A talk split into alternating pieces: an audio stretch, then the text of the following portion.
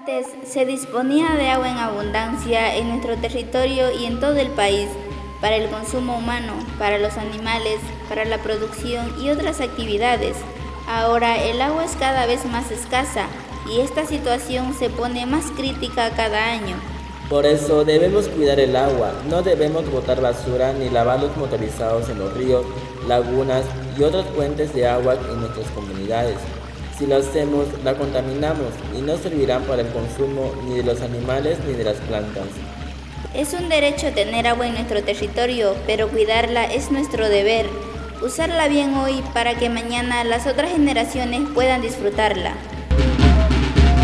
Es un mensaje de la organización SICOR y el proyecto Gobernanza y Monitoreo Territorial de Monteverde y Lomerío, ejecutado por APCO.